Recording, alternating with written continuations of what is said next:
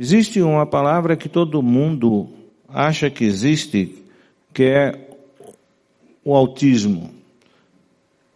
Eu espero que no final da minha exposição vocês se convençam que não existe o autismo, existem os autistas.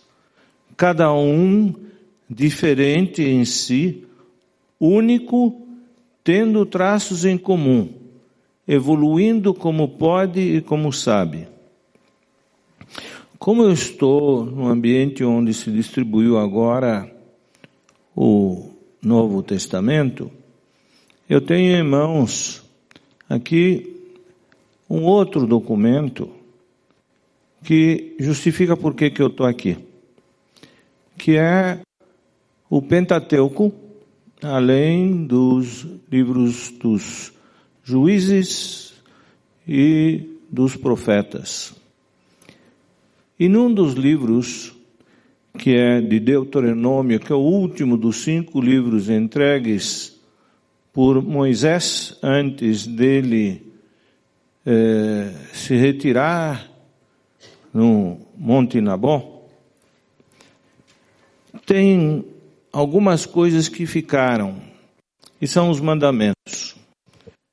Para nós, nós temos 613 mandamentos, dos quais 365 são não faça, e 248 faça.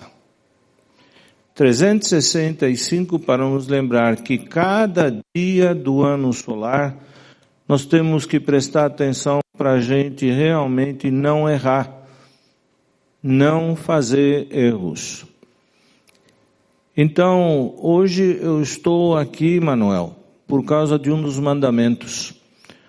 Um dos 365 mandamentos que está no Deuteronômio 22, 4. Eu vou ler. Ninguém conhece de cor. Então, quem disser que conhece de cor, pode ser talvez o César, que sabia coisas de cor, mas sem utilidade. O César, para quem não sabe, é o filho do meu querido amigo Manuel. Mas ele diz assim: Vendo o jumento do teu irmão ou o seu boi caídos no caminho, não farás como não os visses, mas o ajudarás a carregá-los. Manuel fez esse mandamento e hoje eu estou fazendo também. Porque ele vendo muitas pessoas sobrecarregadas com o problema de seus filhos autistas, ele estendeu a mão e conseguiu ajudá-los. E hoje eu estou aqui tentando não deixar que a carga seja tão pesada para os pais que aqui estão, como o Manuel me disse que estariam, ou os interessados que podem também ajudar a não deixar que o burro e o boi esteja sobrecarregado. Entendam, isto é metáfora, isso não é poesia, isso é linguagem de mais de 3.500 anos atrás. Então, pode ter uma forma mais moderna de dizê-lo, mas o que está escrito é isso e cada um tem a capacidade de interpretar. Então, o autismo é um desafio porque a cada vez que se defronta com alguém portador do autismo, a gente começa a olhar e começa a se perguntar: por onde eu começo? Como é que eu olho? Como é que eu entendo? E como é que eu vou avaliar? Se eu for avaliar só por aquela de, eh, definição que é de um trio, três pilares. Não se comunicar, se isolar e resistir a mudanças, nós não vemos cada indivíduo. Porque cada indivíduo é único e nós temos que saber olhar para ele. E a primeira variável é quando aparece a criança, qual a idade que ela tem? O que diferencia um indivíduo que tenha um ano e meio de alguém que tenha nove, de alguém que tenha 21? A gente vai dizer um número. Não é. Não é porque quanto mais jovem a pessoa é, mais plástico é o seu sistema nervoso, mais nós podemos entrar dentro dele. Como é que nós entramos no sistema nervoso de um indivíduo? Alguém teria um palpite aqui? Abrir o crânio dele? Não. Né? Nós entramos todo momento, como eu estou entrando agora no cérebro de vocês, através da estimulação, através da audição, da visão, do olfato, do tato, e estas modalidades são de primeira importância. Eu vou me estender um pouco mais porque na idade de 0 a 7 anos, a maior plasticidade, a maior facilidade da gente conseguir que a criança aprenda e receba e amadureça. Então, isto vai nos ditar que tipo de intervenção nós vamos ter que preparar, dirigir, elaborar, sempre para conseguir de um a seis anos de idade que haja um desenvolvimento, uma intervenção que vai desenvolver. Não estou falando de aba, não estou falando de robotizar, não estou falando de ensinar comportamento, estou falando de fazer a pessoa se sentir. Eu vou me estender mais, mas eu estou apontando 0 a 6 é um período extremamente importante. Tanto que quando caem os primeiros dentes, a gente sabe, acabou a primeira infância. Mas não é a primeira infância em termos de inocência, é a primeira infância em termos de capacidade de adaptação plástica do cérebro. A passou os seis anos, nós já temos um problema maior, porque há maior resistência para a plasticidade, há já uma quantidade de comportamentos já aprendidos e solidificados, cristalizados e que são difíceis de lidar. Aí entra a modificação de comportamento. Até mais ou menos a idade dos 14, 15 anos, que é quando a pessoa entra na segunda fase, que é da puberdade, um novo desenvolvimento. E dos 15 em diante até os 21, a gente ainda pode capacitar, mas a gente já se preocupa em como é que vai a pessoa aprender alguma coisa. Então, o autista, dependendo da idade em que é diagnosticado, nós vamos ter que ter intervenções diferentes. Isso é o primeiro critério. O segundo critério é de nível intelectual. Nós temos a literatura antiga que nos dá conta que 70% de nossas crianças têm QI consciente, inteligência, capacidade intelectual, potencial intelectual, como vocês quiserem determinar, entendendo que é um potencial, tá? Porque o potencial é uma coisa, o realizar é outra. É em torno de abaixo de 70. Então, na faixa de retardo mental. A literatura mais recente nos dá conta que, tendo em vista as intervenções precoces de 0 a 6 anos, está diminuindo essa percentagem de indivíduos com quadro de autismo e eles agora nós temos em torno de 40 a 35% que estão na faixa de eh, abaixo de 70, na faixa do retardo mental. Então, isto nos mostra que o nível intelectual pode ser melhorado conforme a intervenção e novamente com a idade de diagnóstico, quanto mais precocemente a gente intervém. A comunicação. A comunicação é extremamente importante na nossa é, avaliação, porque a maioria dos pais que estão aqui sabem do que eu estou falando e os que não sabem, veem que as crianças deixam de usar a fala para fins de comunicação a ponto de se tornarem alguns mudos, pararem, sobretudo o marco de 18 meses é crucial, e outros usam a fala sem intenção de comunicação, repetem palavras aleatoriamente ou são como caixa de eco. Você quer comer? Você quer comer? Vem cá, menino, vem cá, menino. Você tá bravo? Você tá bravo. Então, é um caixa de eco, uma ecolalia sem que tenha compreensão da comunicação. E nós temos que lembrar que no nosso desenvolvimento, nós, assim chamados normais, normotípicos, existe uma primeira comunicação voluntária. Alguém aqui teria uma ideia qual seria a primeira comunicação voluntária e não é o choro, tá? Porque o pessoal diz é chora para se comunicar. Não. Qual é a primeira comunicação voluntária? Alguém tem filhos? Não teve? Como? Não.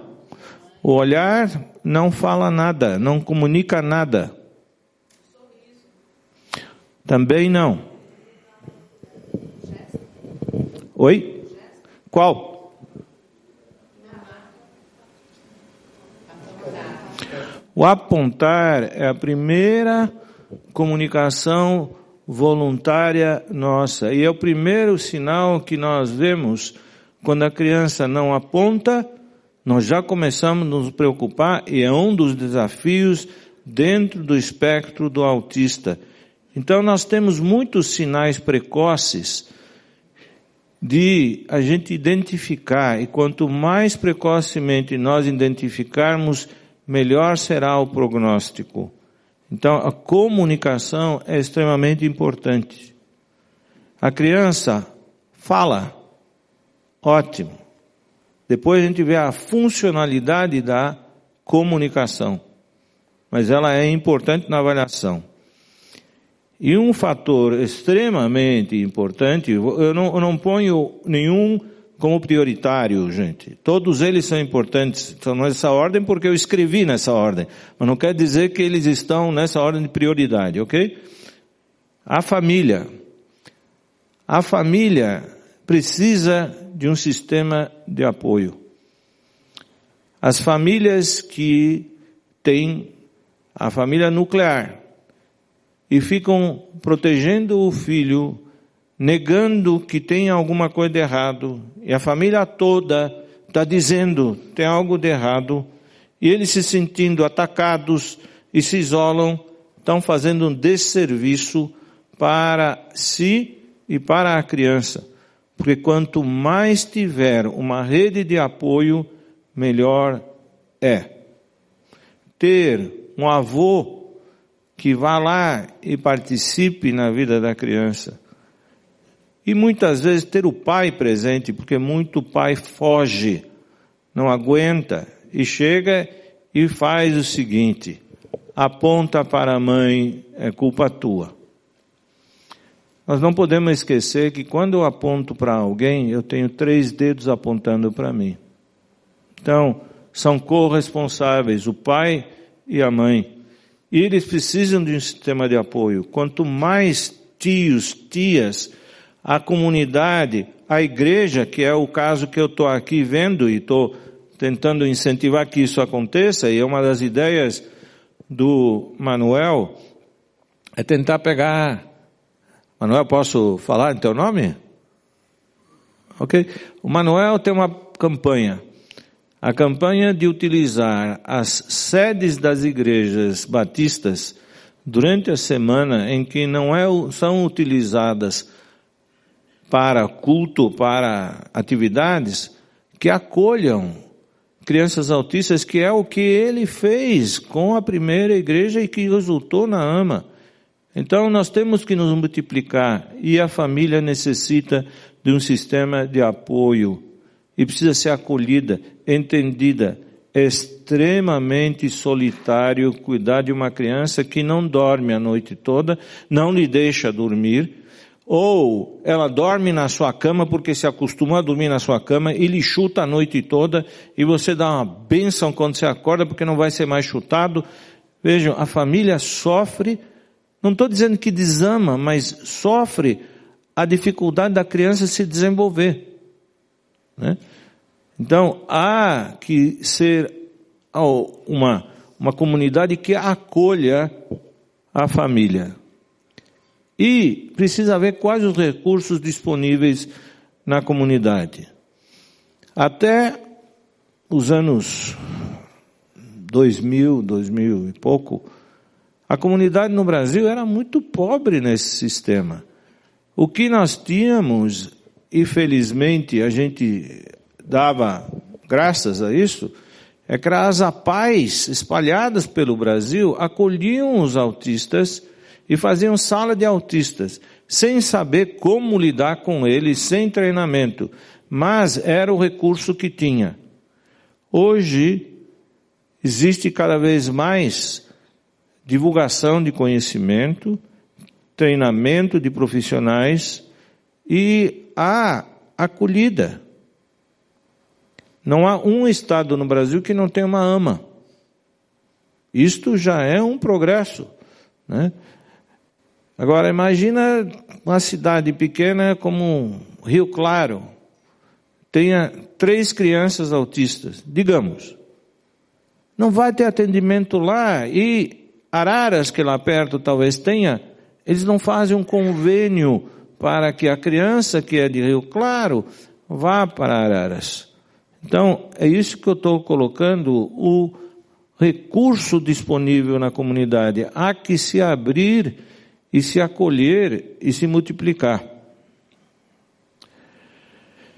Quando a gente vê o autista no dia a dia, a gente o diferencia por vários graus. E uma delas é a distância afetiva que eles apresentam. O que, que é distância afetiva? Se eu me aproximar de qualquer um de vocês e olhar nos olhos e sorrir. O que que vai acontecer? Eu vou receber um sorriso de volta. Se eu olhar com cara de bravo, o que que eu vou receber de volta? Uma cara de bravo ou de espanto, né? Se eu me aproximar e pegar o, Manuel e abrir os braços e me aproximar dele, certamente ele vai abrir os braços de volta e vai me abraçar de volta. O que é isto? O que que eu estou falando? É, a, perdão, perdão, volto. O que que é que eu estou falando? É a distância ou proximidade afetiva. O que acontece quando eu faço uma expressão e a pessoa espelha? O que ela está fazendo? Ela está fazendo o que se chama ler minha emoção, ler minha mente, ler o que eu estou sentindo. E é o que a gente chama de teoria de mente. Se eu recebo uma criança no meu consultório e eu chamo João, vem cá, ele vem, e eu sorrio, ele sorri de volta, ele está tendo uma teoria de mente. Ele está sintonizado, ele está percebendo o meu afeto. Eu mexo a cara mais bravo, ele me olha mais bravo. Ele faz o espelho, ele tem teoria de mente. Agora, uma criança vem, eu olho, ele não me olha nos olhos, me ignora o tempo todo, a mãe está contando a história e está chorando, ele não está nem aí com a mãe chorando. Ele tem teoria de mente? Então, existe isto e as mães têm uma dificuldade de aceitarem que ele tem uma distância afetiva. Ela diz, mas ele me abraça.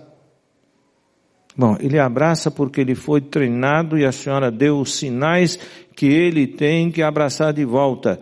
Mas a distância afetiva está aí. Não há proximidade, não há sintonia. E isto nos dá um fator muito importante que nos diz, dentro do sistema nervoso dele, eu estou falando dele porque é quatro vezes mais frequente em menino que menina, tá? Mas da criança, não está acontecendo o que a gente esperava que acontecesse. Se eu puxar um revólver aqui e der um tiro para cima, o que, que vai acontecer com vocês? Não, não, antes. Antes de se mandar. Não, antes de gritar. Ok, como é que sabe que tomou susto? Não. Não. Não. Porque liberou adrenalina no momento muito intenso, vocês tiveram uma reação fisiológica, ok? A reação é depois. Mas no momento, liberou adrenalina. Tudo bem? Ok? Estou passando um filme aqui onde está morrendo uma mãe e o menino está lá pedindo para a mãe, não, não morra mãe, fique comigo. Ok? Tá vendo? Imaginando o filme. Que, que, que vai acontecer com vocês? Oi? Chorar. Mas por que que chora?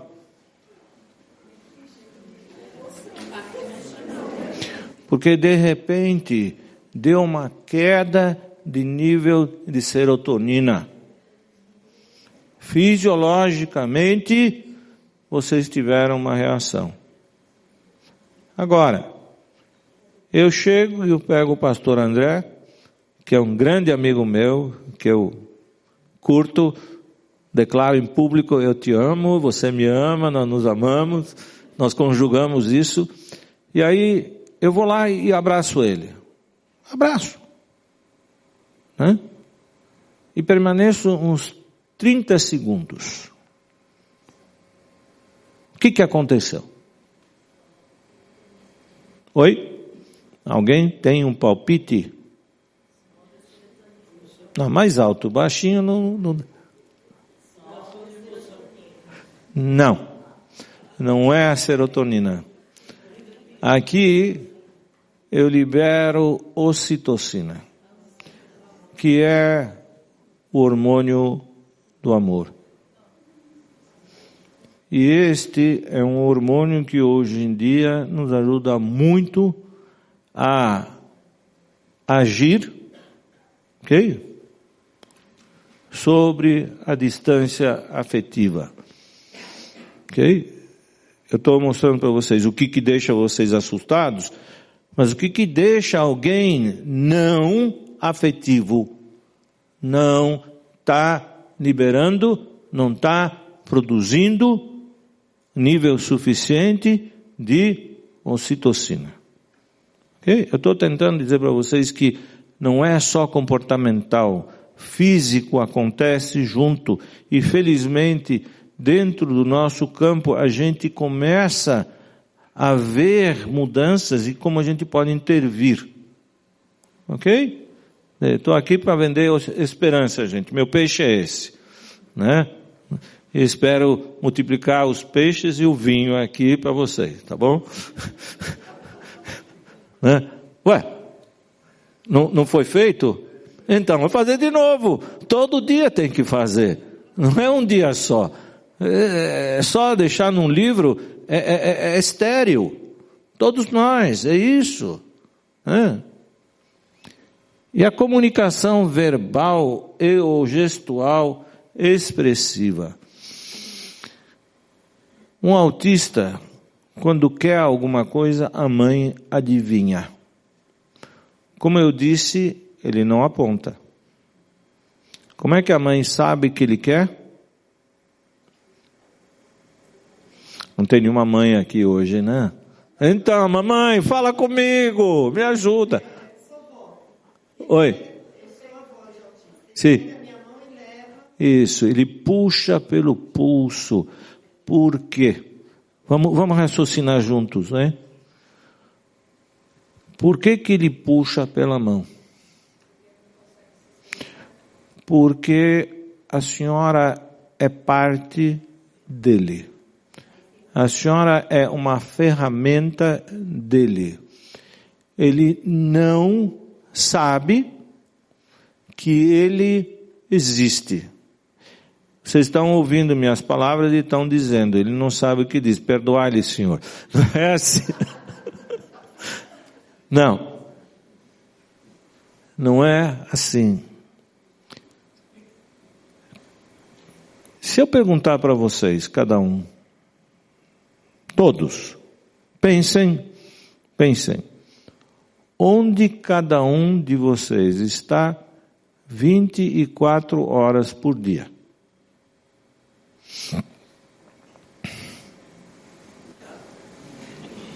Né? Quem já sabe, já sabe. Ué, o senhor, por favor, me dá um chute, me ajuda aqui, só para começar. Onde o senhor está 24 horas por dia ininterruptamente?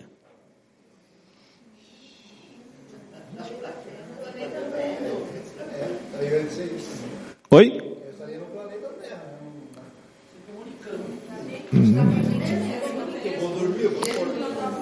Oi, oi, oi, oi, oi, oi, como é que você chama? Jéssica, você? Como? É isso mesmo. Onde é que cada um de nós está 24 horas por dia? No nosso corpo. Ele não está no corpo dele. Ele está no seu, no meu. Ele não tem consciência de eu. Eu termino na minha pele. Eu não estou aqui. Eu estou dentro de mim. Eu não estou, não sou na cadeira, não sou o palco. Eu estou dentro do meu eu, do meu ser, do meu corpo.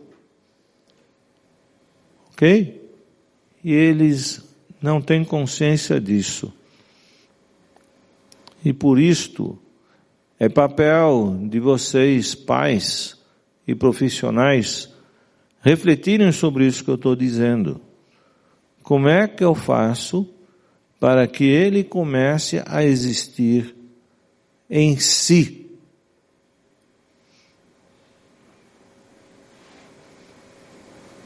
Né? Como é que eu posso tornar qualquer um de vocês de repente extremamente consciente de si?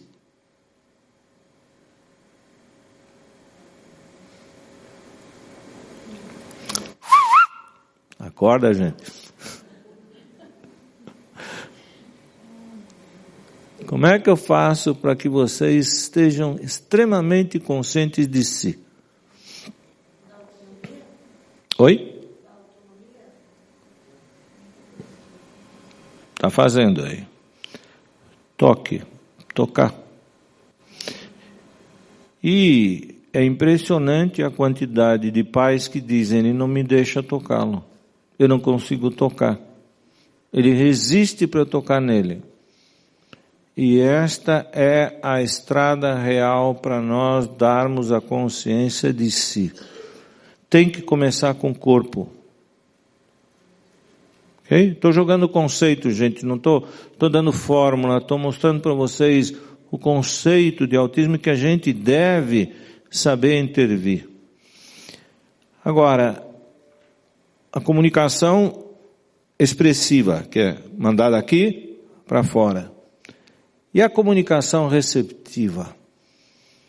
A gente cansa de falar a mesma coisa e parece que está falando com um surdo.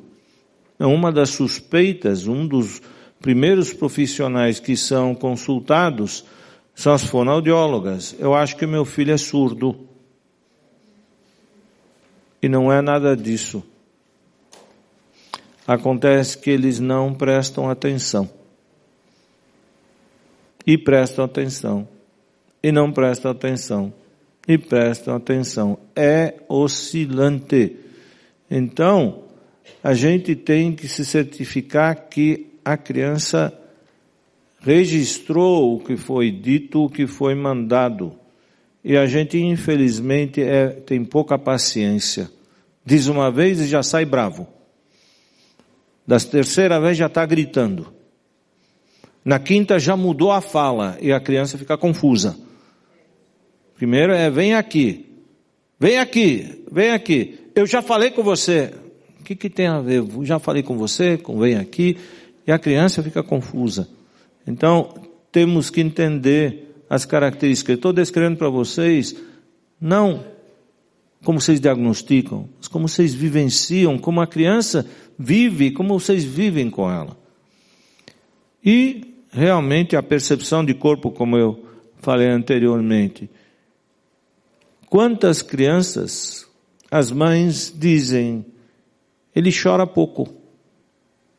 Não chora. Ele cai, levanta e não chora. O que que qualquer um de nós, ao cair, ou ao ter um trauma, como um canto de uma mesa, ou de um objeto que cai em cima do pé da gente, o que que nós fazemos? Nós tocamos a parte do corpo, nós temos consciência de corpo. Novamente, a dificuldade deles conhecerem o corpo.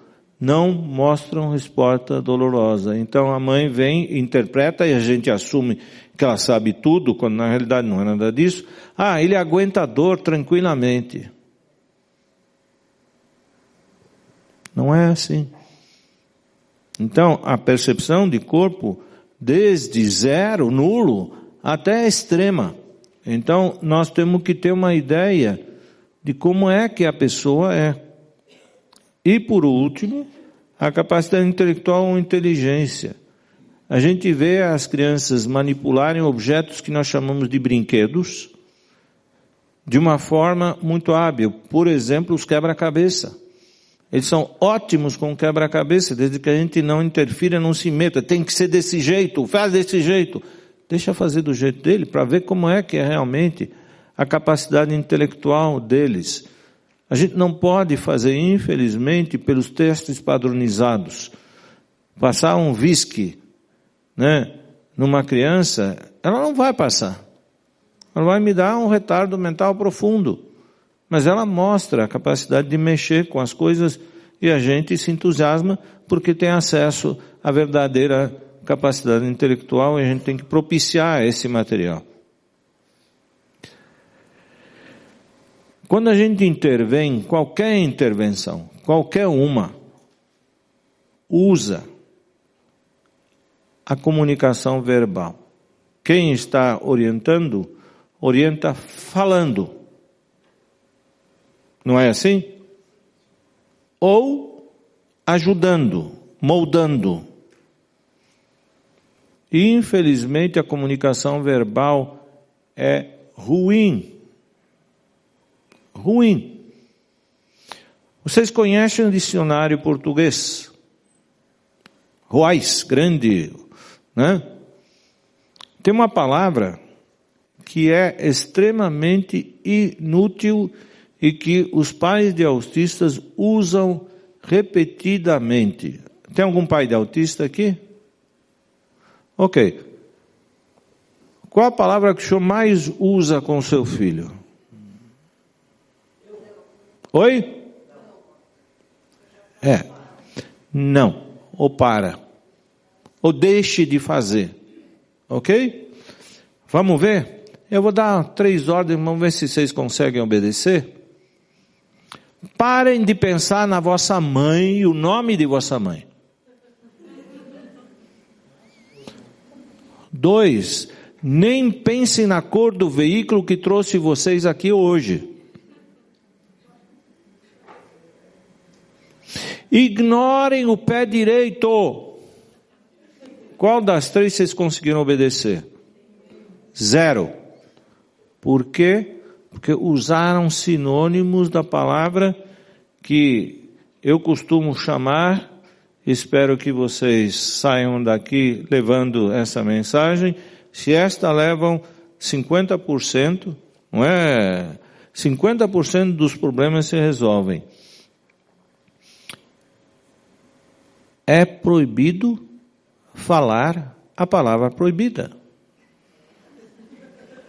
Ela se escreve NAO, mas é proibido falar a palavra proibida. Porém, é permitido proibir usando exclusivamente o afirmativo. Então, se o filho está correndo, eu digo, não corre, o que, que ele vai fazer?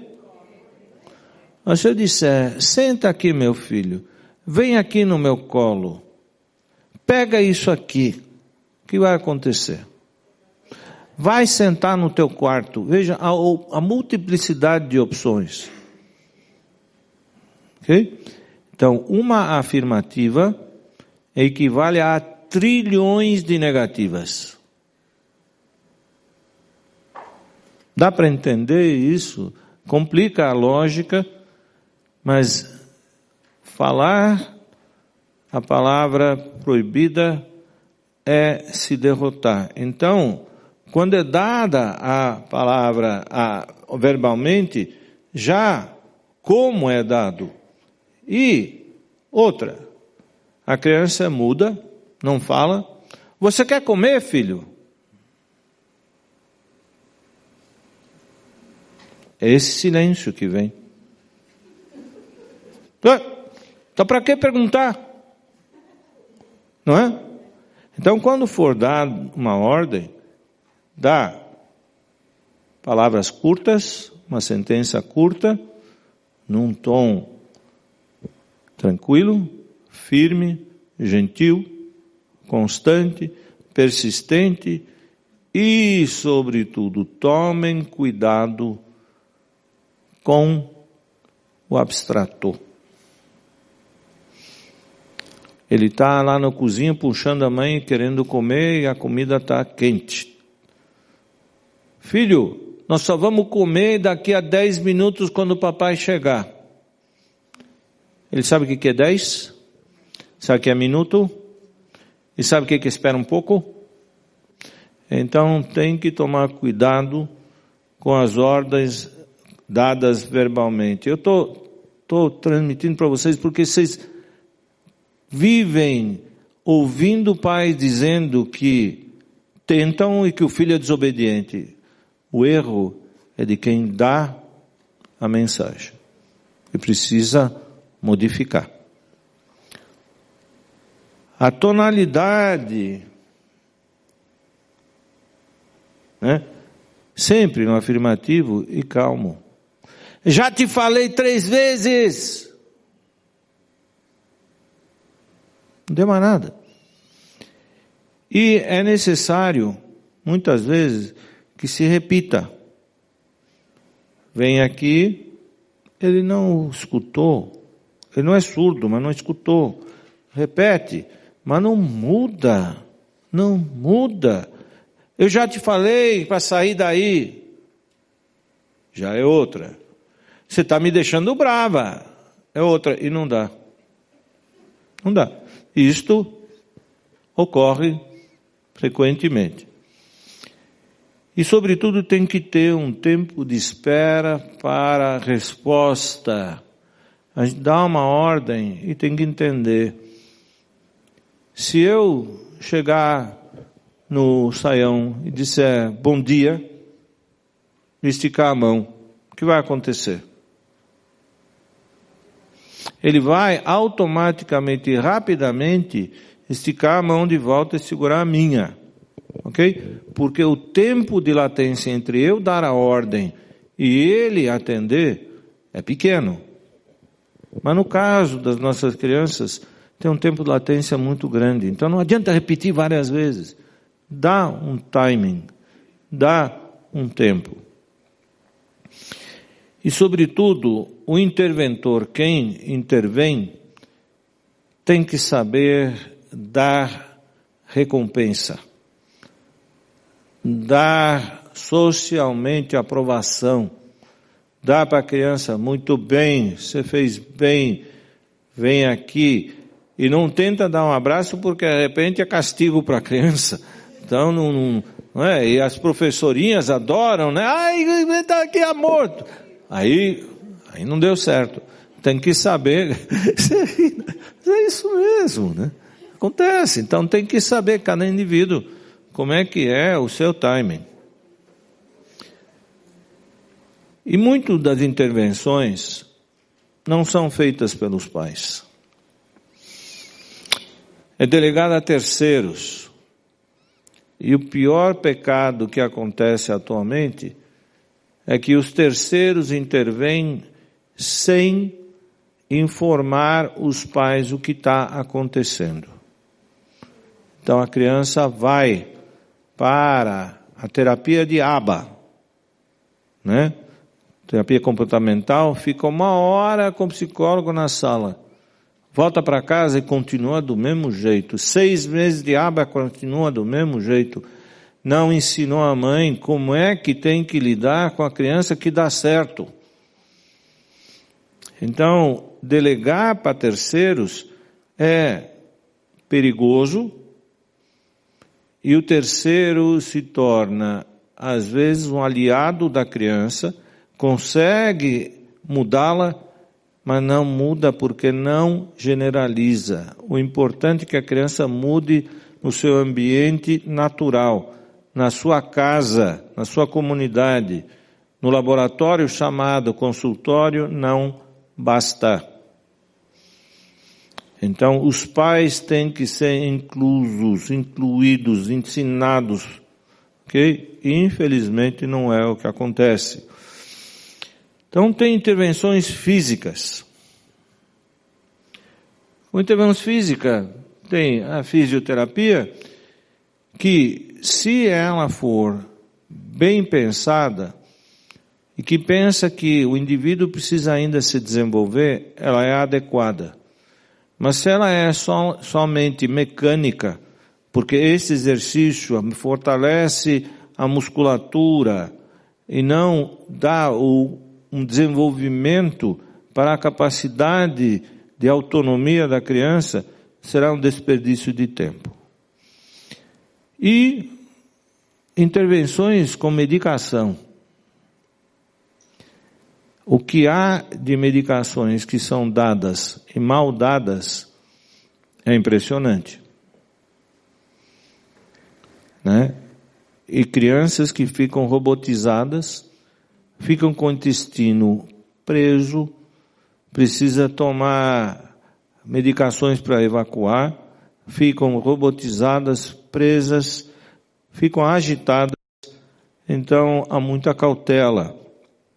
Eu falei de uma medicação aqui anteriormente, que é hormonal, que é a ocitocina, né, que tem ajudado muito as crianças.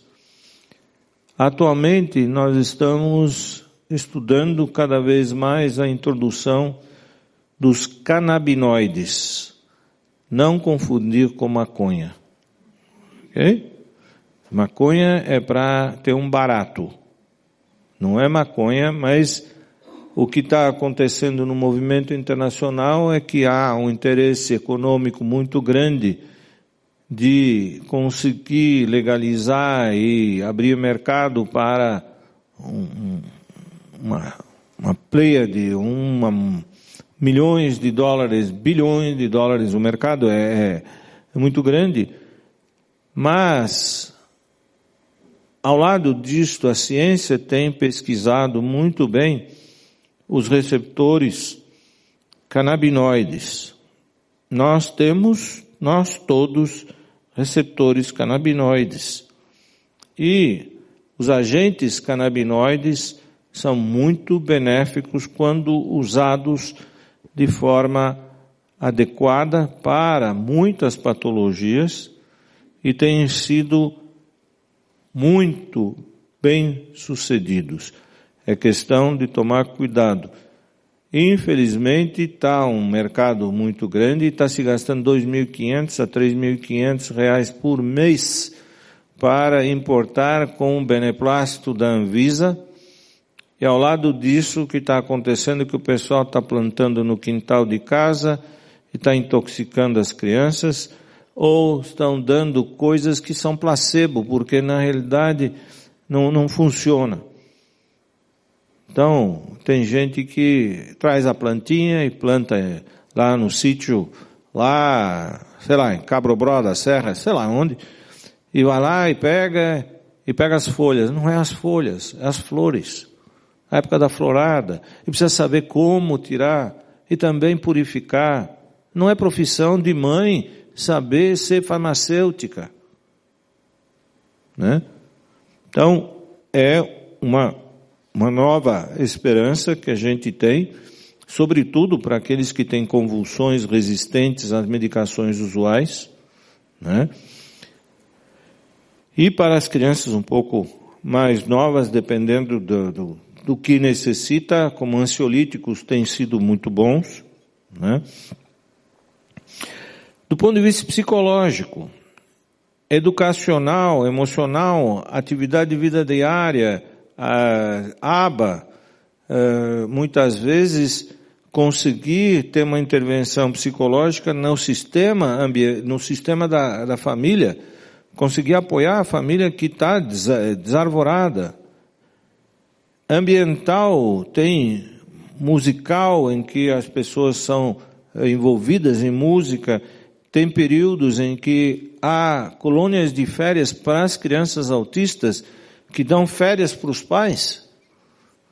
Nem que seja colônia de férias de dia, das oito às cinco da tarde, os pais podem se encontrar e conversar e não estar tá caçando frango o dia inteiro atrás da criança, tentando segurar. Desculpe, caçar frango é minha expressão minha, mas é, é pictórica, né? Mas né? Ficar sempre preocupado que vai se machucar. É, do ponto de vista social, eu aprendi isso muitos anos atrás de um casal que tinha uma filha autista e a mãe disse: Eu já designei a quinta-feira como o dia de eu sair com meu marido. E nós temos vida social, sim. Sábado, domingo eu não vou conseguir ninguém que queira ficar com minha filha. Mas quinta-feira eu consigo. Aí eu vou no cinema, eu encontro com meu marido, a gente fala da época que a gente era namorado, ou qualquer coisa, ou se curte, mas pelo menos a gente tem um momento em que a gente ainda se abastece. Quando eu falo com os pais, e eu começo a mostrar os dedos, eu digo, quem que está em primeiro lugar na sua vida? Tem pai de autista aqui, por favor? Quem que está em primeiro lugar na sua vida? Quem que... Meu filho. Quem está em segundo lugar? Oi? Quem? Você tem outros filhos? Então, e os filhos estão antes que o, que o esposo? Não, o outro filho Está em segundo lugar. Terceiro, o marido. Estou perguntando, eu, eu não estou. Peraí, desculpe, eu estou impondo. Não, vamos começar tudo de novo. Então, primeiro filho, segundo os outros filhos, terceiro, quarto. Será? Não vem a família? Mamãe, papai, os agregados? Agregados. E depois, em quinto, vem eu. Não é isso? Está vendo aqui? Está errado. Está vendo aqui? Está vendo aqui? Estão vendo aqui? Quer ver certo?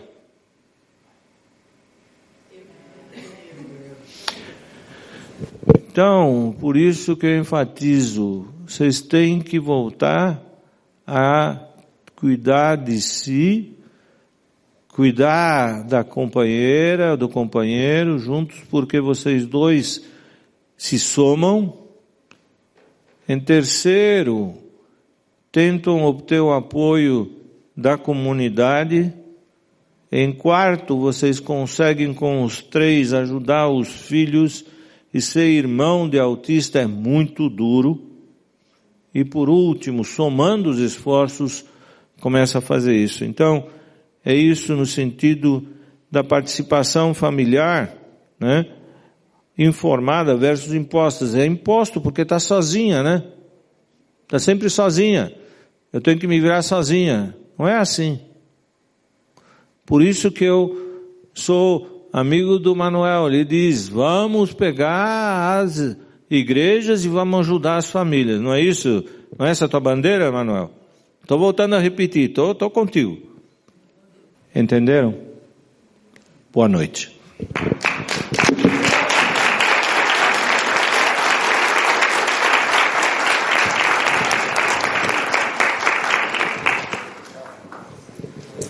Posso fazer uma última perguntinha?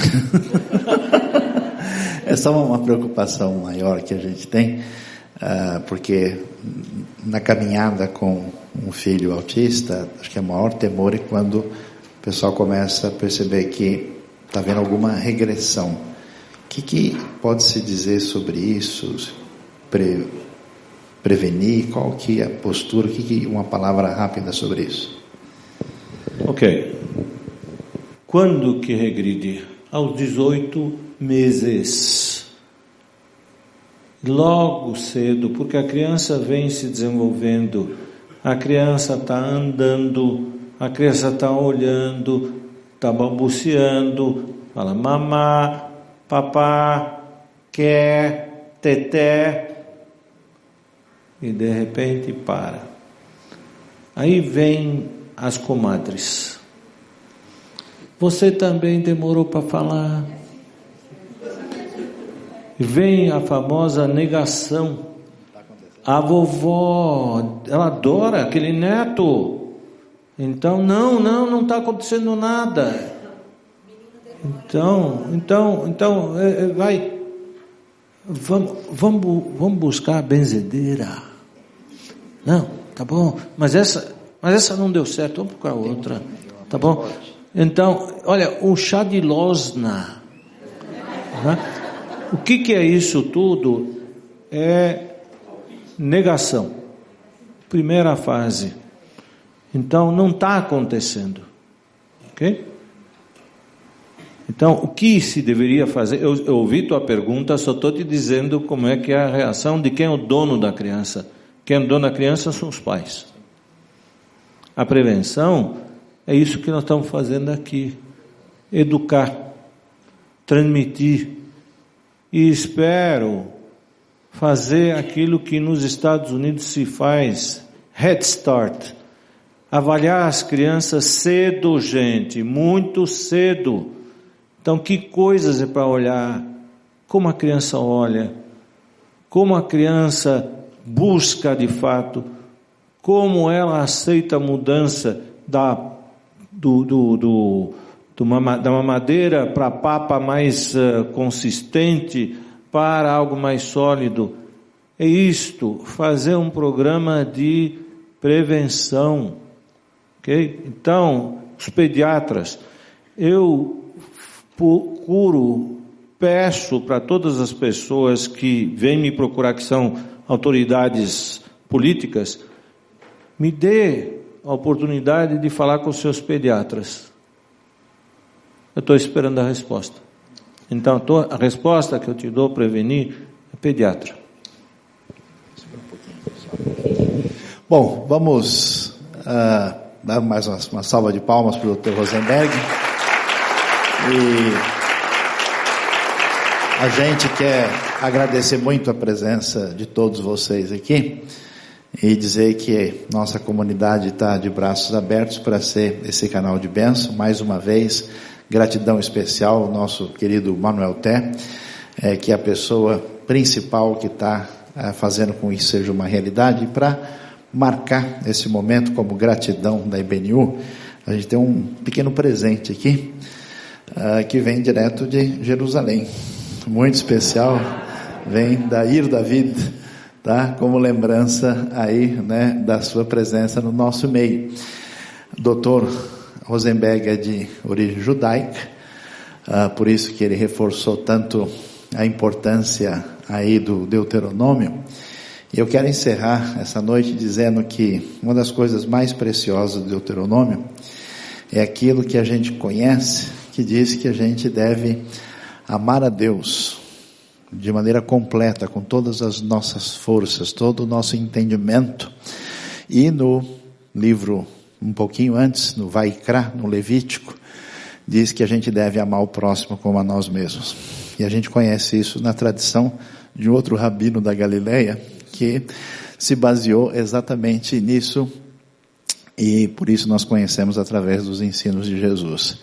Na tradição judaica a gente tem uma expressão muito importante chamada tikkun olam, que é fazer do mundo um lugar melhor, melhorar o mundo. E na tradição cristã a gente fala sobre o reino de Deus, que é exatamente fazer com que uh, aquilo que vem de Deus seja vencedor no mundo que precisa de muita ajuda e bênção ah, que vem dos ensinos que a gente conhece na fonte dessa tradição tão extraordinária que é a tradição judaico-cristã. Você foi abençoado por esse vídeo, por esta mensagem? Inscreva-se no canal, aperte o sininho e você ficará sabendo das novas mensagens e reflexões do IBNU.